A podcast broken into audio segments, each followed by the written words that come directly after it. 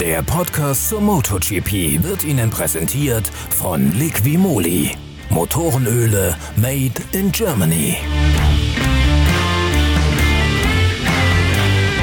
Es ist eine ganz wichtige Woche, auch für Wheelie, den großen Podcast zur MotoGP. In dieser Woche erscheint die neue Ausgabe der Zeitschrift Pitwalk mit zwei höchst spannenden Themen aus der Welt des Motorradsports, sowohl aus der MotoGP als auch aus der Moto2 und der Moto3. In beiden Klassen hat sich das Team von Deutschlands führender Motorsportzeitschrift hinter den Kulissen umgeschaut und frappierende Zusammenhänge sowie aufregende Technikstories ans Tageslicht gezogen. Das Heft ist an diesem Samstag bei allen Abonnenten und Vorabbestellern. Etwa eine Woche später kommt es dann auch im gesamten deutschsprachigen Raum in den Handel.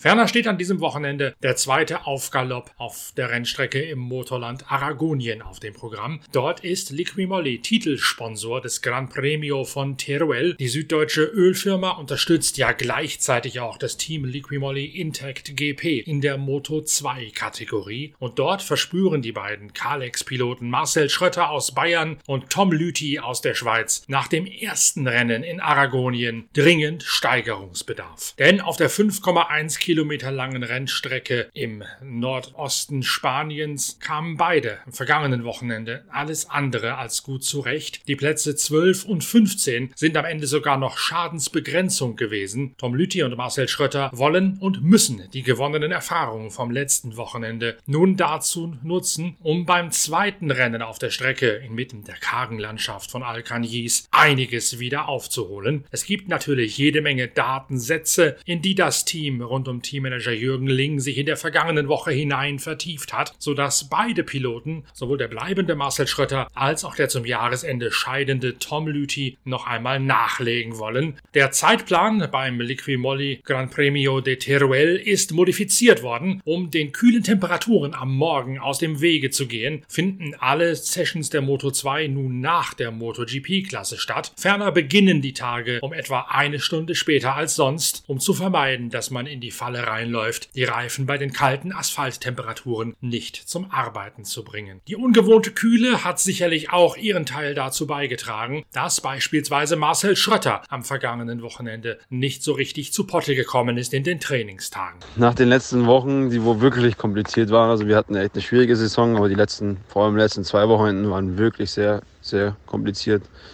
Ähm, bin ich nach wie vor top motiviert, wirklich das, das rumzureißen und bin äh, bin bereit, alles zu tun und mein, mein, irgendwie mein Fahrstil zu ändern, mich zu adaptieren und einfach zu verstehen, was momentan falsch läuft, ähm, das, das zu machen. Und deswegen ja, bin ich motiviert, einfach mich zu verbessern. Ich will mir gar keine Ziele mehr setzen, ähm, weil ja, momentan sind wir da teilweise so weit weg, damit wir einfach wieder schauen müssen, dass wir einfach wieder einen Schritt vorwärts machen und das geht bei mir los und hört beim, beim Motorrad auf, äh, alle gemeinsam.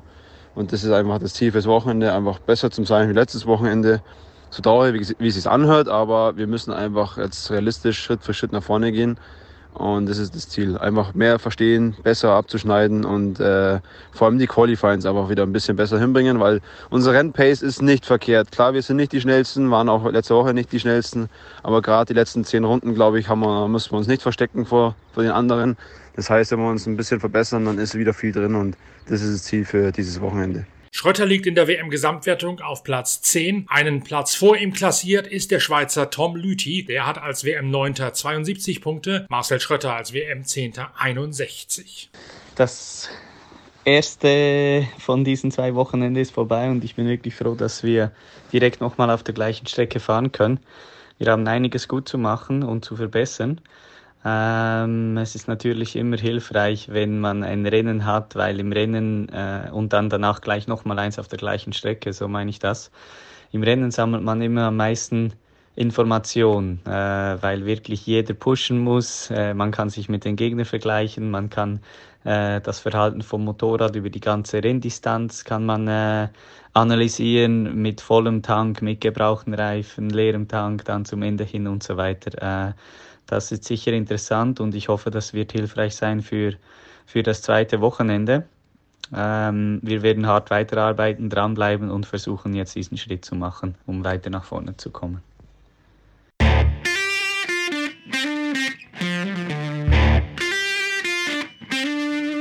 In der ersten Liga, der MotoGP, beherrscht ein eher unerfreuliches Thema die Schlagzeilen vor dem Gran Premio de Teruel, nämlich Stallregie. Nach dem, was am vergangenen Wochenende rund um Andrea Dovizioso gelaufen ist, hat sich die Diskussion darüber, wie man seinen Teamkollegen in der MotoGP-Szene helfen darf und wie nicht, noch einmal wieder verschärft und ein Vorkommnis aus dem Jahre 2017 ist dazu wieder ans Tageslicht gezerrt worden, nämlich die Affäre Mapping 8, also Motorkennfeld 8. Erinnert euch zurück an die Saison 2017, damals in Malaysia, führt Jorge Lorenzo vor seinem Ducati-Teamkollegen Andrea Dovizioso. In der Weltmeisterschaft allerdings braucht Dovizioso jeden Punkt, deswegen empfängt Lorenzo auf Platz 1 fahrend auf seinem Armaturenbrett plötzlich die eingeblendete Textnachricht Suggested Mapping 8. Das hieß verklausuliert, Dovi sei bitte vorzulassen. Ducati hat damals eingegriffen, das Ganze ist ruchbar geworden, weil die Textnachricht über die Onboard-Kamera aufgefangen worden ist. Und danach gab es einen ziemlichen Eklat darüber, ob diese Stallregie nun statthaft sei oder nicht. Jetzt sind zwei andere Marken im Titelrennen verstrickt, nämlich auf der einen Seite Suzuki und auf der anderen mit dem gerade entthronten Tabellenführer Fabio Quartararo das Yamaha-Team. Und auch um Andrea Dovizioso gab es am vergangenen Wochenende bei Ducati, bei einem von dessen letzten Rennen für die italienische Marke noch wieder Diskussionen nach der missglückten Windschattenaktion in der Qualifikation. Ducati schreckt davor zurück, Stahlregie auszusprechen und das tut auch Suzuki, denn dort haben momentan noch zwei Fahrertitelchancen, sowohl der neue Tabellenführer Juan Mir als auch sein Teamkollege Alex Rins. Rins hat am vergangenen Wochenende in Aragonien den ersten Suzuki-Sieg des Jahres eingeheimst. Juan Mir mit Platz 3 gleichzeitig WM-Rang 1 übernommen vom eingebrochenen Fabio Cattararo aus dem Yamaha-Lager. Prompt gab es auch da zwischen den beiden Aragonien-Rennen Diskussionen und Überlegungen, ob man jetzt alle Karten auf Juan Mir setzen sollte. Allerdings liegt Rins nur 36 Punkte hinter Juan Mir auf WM-Tabellenrang 7 zurück zurück. Und darum hat Suzuki mit ausdrücklichem Einverständnis von Juan Mir gesagt, solange Alex Rins erstens so gut fährt wie momentan und zweitens rein mathematisch auch noch Titelchancen hat, gibt's keine Stallregie, dann sollen die beiden das untereinander ausfechten, Juan Mir und Alex Rins. Und Mir, der WM-Tabellenführer, hat dem, wie gesagt, ausdrücklich zugestimmt.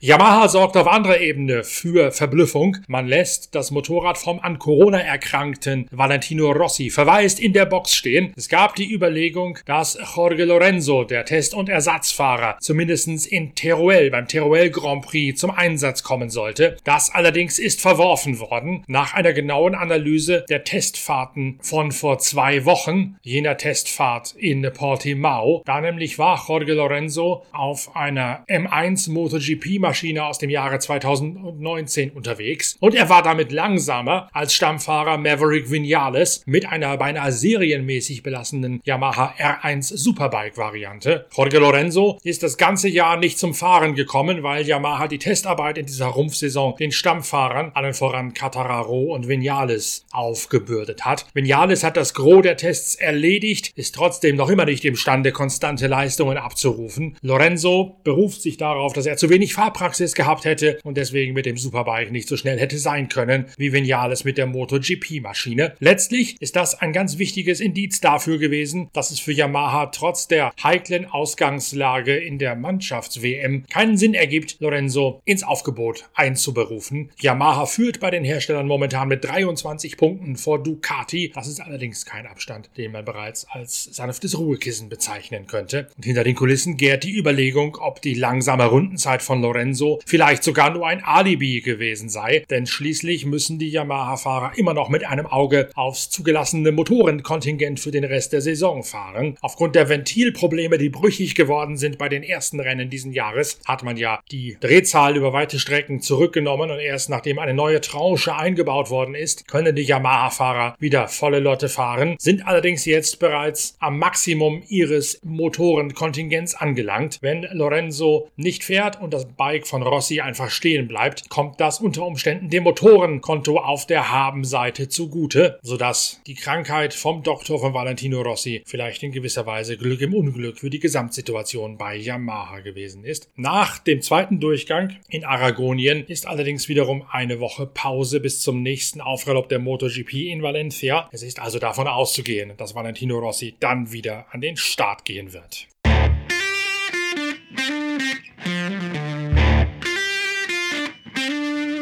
Unter Wert geschlagen ist bereits seit dem Sieg von Brad Binder in Brünn die österreichische Marke KTM, die in der neuen Ausgabe der Zeitschrift Pitwalk mit einem ganz verblüffenden Story Angle auch eine Hauptrolle spielt. Wir beleuchten da einige Entwicklungen bei KTM in der MotoGP, die unterschiedlich angegangen werden als jene der japanischen oder italienischen Konkurrenzmarken. Wir hatten das ja bereits im noch aktuellen Heft getan mit dem Stahlrahmen und der großen Technikgeschichte der neuen KTM-Maschine, auf der Brad Binder doch ein bisschen überraschend überraschende Brünn gewonnen hatte. Da gibt es jetzt quasi die Fortsetzungsgeschichte in der nächsten Ausgabe der Zeitschrift Pitwalk. Brad Binder, Miguel Paul Espargaro, der KTM-Pilot, der letztes Wochenende nur Zwölfter gewesen ist, ganz knapp hinter seinem Teamkollegen Brad Binder, fordert, man müsste das Ruder rumreißen nach dem ernüchternden ersten Rennen in Aragonien. KTM hätte in dieser Woche beim Datenstudium sehr viele verschiedene Wege gefunden, die man theoretisch beschreiten könne, um aus dem Sumpf rauszukommen. Und alle vier Fahrer sollten jetzt im freien Training am Freitagmorgen jeweils einen dieser Wege beschreiten, um so auszutüfteln, wie man mit der Abstimmung der Maschine weiter vorgeht passieren solle im Laufe des Wochenendes in Aragonien. Bei KTM macht sich ganz offensichtlich ein bisschen Unruhe und Ungeduld breit momentan. Paul Espargaro der Erste, dem so ein bisschen der Kragen geplatzt ist und der gesagt hat, so kann's nicht weitergehen.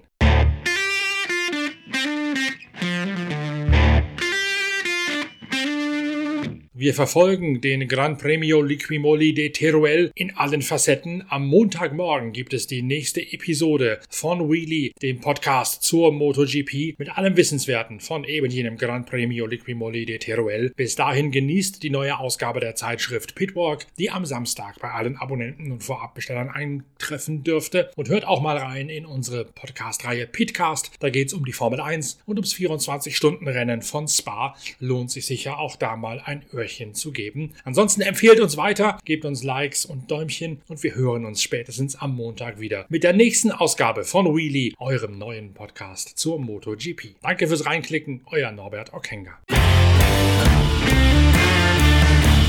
Der Podcast zur MotoGP wurde Ihnen präsentiert von Liqui Moly. Motorenöle made in Germany.